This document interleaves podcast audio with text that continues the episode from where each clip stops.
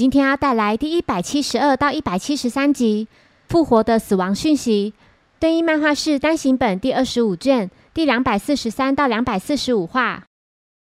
小五郎、原子及柯南三人前来热带乐园的滑冰场溜冰。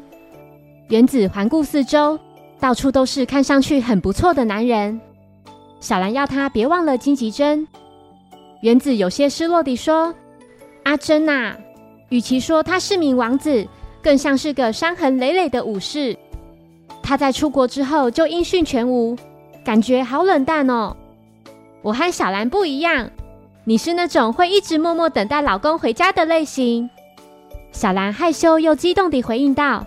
我才没有在等新一呢。原子顽皮地说：“哎呦，我又没有提到新一。”两人的谈话都被站在一旁的柯南听得一清二楚。原子继续说：“好啦，你今天就教这孩子溜冰吧。”两人并不知道柯南是否会溜冰。柯南先是愣了一下，接着笨拙地滑倒在冰上。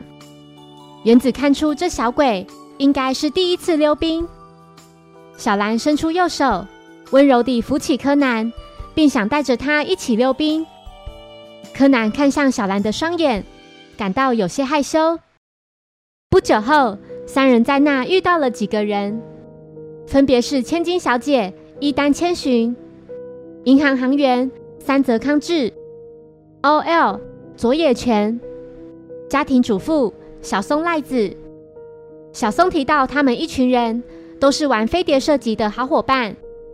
所谓的飞碟射击，就是将小盘子抛上天，再利用猎枪射击。千寻提到，自从半年前那件意外事故至今，大家已经许久没见了。另一名叫织田国友的友人，请千寻不要再提及那件事了。接着，国友想先到附近抽根烟。原子觉得他长得真帅。千寻向其他人抱怨说：“国友性格阴沉，说话又难听，认为他不合群。”千寻说完便去了趟厕所。小兰及原子注意到，游客似乎越来越多了，大家都想欣赏烟火。原子提到，这里每晚七点都会释放烟火。佐野泉说，他想先到附近喝咖啡。康治表示自己有点饿。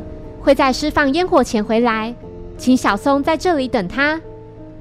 时间来到六点五十五分，千寻待在厕所里，似乎在等着谁前来赴约。一段时间后，原子前去上厕所，他注意到几名游客站在厕所前等候。厕所门口挂着一块告示牌，上面写着“厕所清洁中，请稍后”。另一方面，某个人举着一把猎枪，并将枪口指向千寻。原子在厕所外敲了敲门，询问里面的状况。突然，他听到烟火释放的声音。原子走向窗边，然而他并没有看到烟火，这令他感到有些扫兴。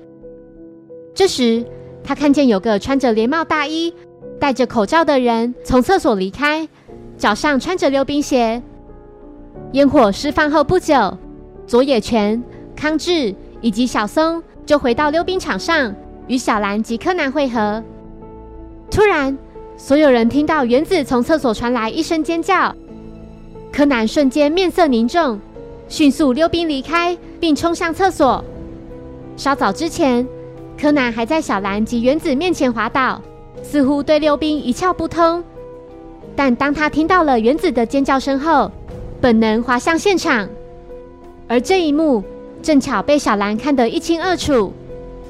柯南来到厕所后，看见千寻被人用猎枪射击胸口而死，一旁墙上还有个像是用鲜血所留下的英文字母 S。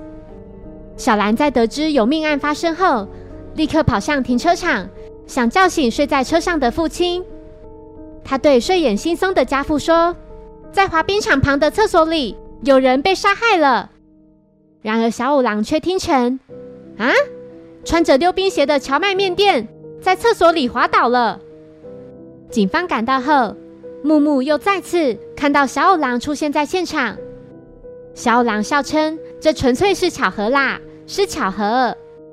木木有些无奈地笑着回应道：“ 呵呵，我要生气也生气不起来了。”高木推测，凶器肯定是这把放在死者身边的猎枪。佐野泉表示，那把枪是他的，但他本应该要和大家的猎枪摆在一起，放在有电子锁的寄物箱才对。负责锁上电子锁的是小松，不过大家都知道密码。原子说明了刚才在厕所看到的一切，以及命案发生的经过。木木认为，凶手应该是利用烟火的声音来掩盖枪声，而死者身旁的那个用鲜血所留下来的英文字母 S，肯定是凶手想嫁祸给佐野泉，因为佐野泉这个名字的罗马拼音开头就是 S。柯南注意到猎枪枪口上似乎沾有什么黏黏的东西。小狼认为这应该是唾液。佐野泉表示，他们三人根本不可能犯案，因为在第一发烟火释放时，几人就和小兰待在一块了。第一发及第二发烟火只相差十秒，当时只有国友在溜冰场旁的椅子上背对着烟火抽烟。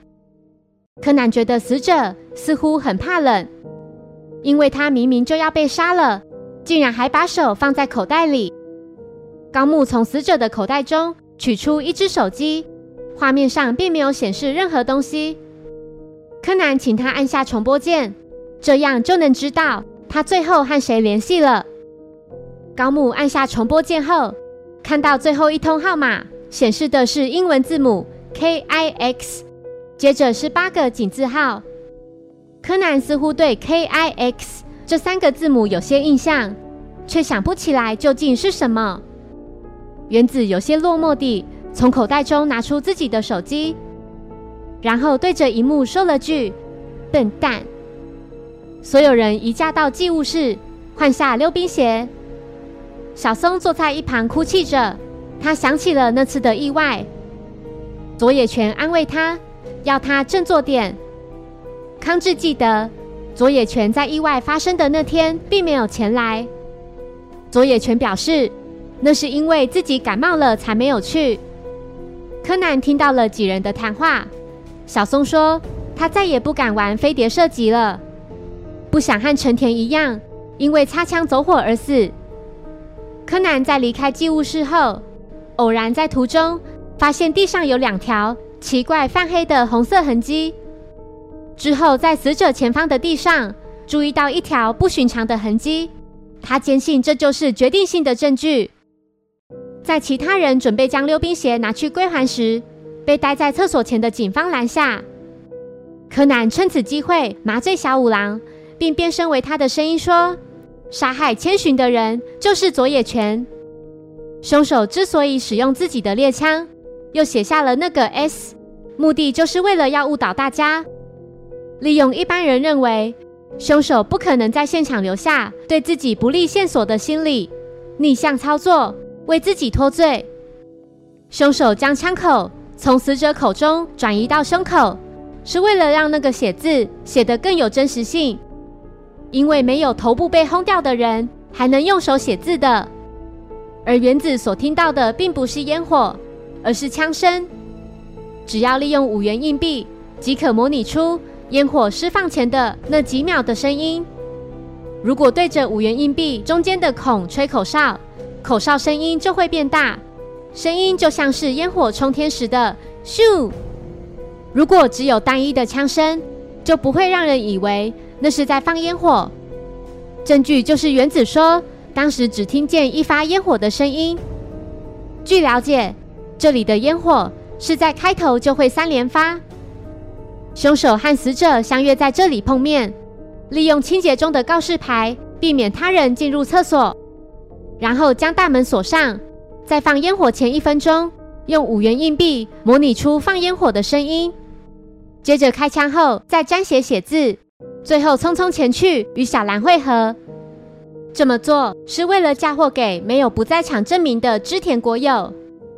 还记得死者所留下的三个英文字母 K I X 吗？半年前去世的那位朋友姓陈田，对吧？高木立刻明白，除了国有之外，所有人的名字都是机场的所在地。小狼说：“没错，KIX 就是关西国际机场的代码，位于全佐野市的关西国际机场。另外，死者前方地板上有个奇怪的血痕，那是凶手的溜冰鞋刀尖的痕迹。同样的痕迹在凶手逃离的途中也有留下。”佐野泉认罪并说。我想替因为千寻而自杀的成田复仇。成田在被千寻甩掉的那天，他就自己扣了扳机，结果整起事件竟被当成是擦枪走火的意外。我受不了那个女人脚踏两条船。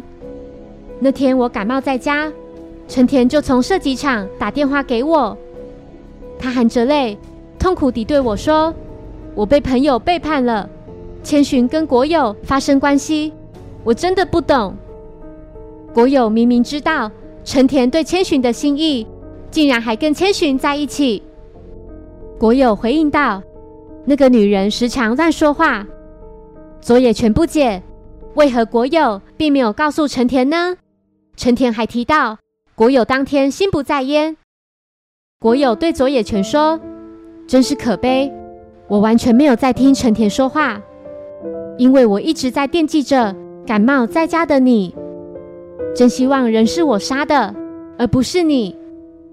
佐野泉在被警方带走前询问国友：“我能相信你吗？不论今后的距离有多遥远。”国友回应道：“别担心，我是个深情专一的人。”事件过后，原子沮丧地离开游乐园，还叹了一口大气。就在此时。原子的电话突然响了，这通电话似乎让他等了三百年之久。原来是远在国外的金吉珍打电话向原子报喜，他高兴地分享自己赢得冬季大赛冠军。原子激动地哭喊了好几声“笨蛋”，他说：“你为什么不早点打给我呢？明明我在两个月前就把号码给你了。”金吉珍回复：“抱歉。”我想说，没有什么特别的事嘛。对了，现在日本正在流行感冒，你不要穿着短裙到处跑哦。小兰看向洋溢着幸福的原子，羡慕他们拥有仅限两个人的电话。柯南在一旁听到了小兰的这番话。几天之后，一件包裹寄到了侦探事务所，作为毛衣的回礼，新一送给小兰一只手机。谢谢收听，如果喜欢本节目，欢迎小额赞助给我支持，谢谢。那我们下一集再见，拜拜。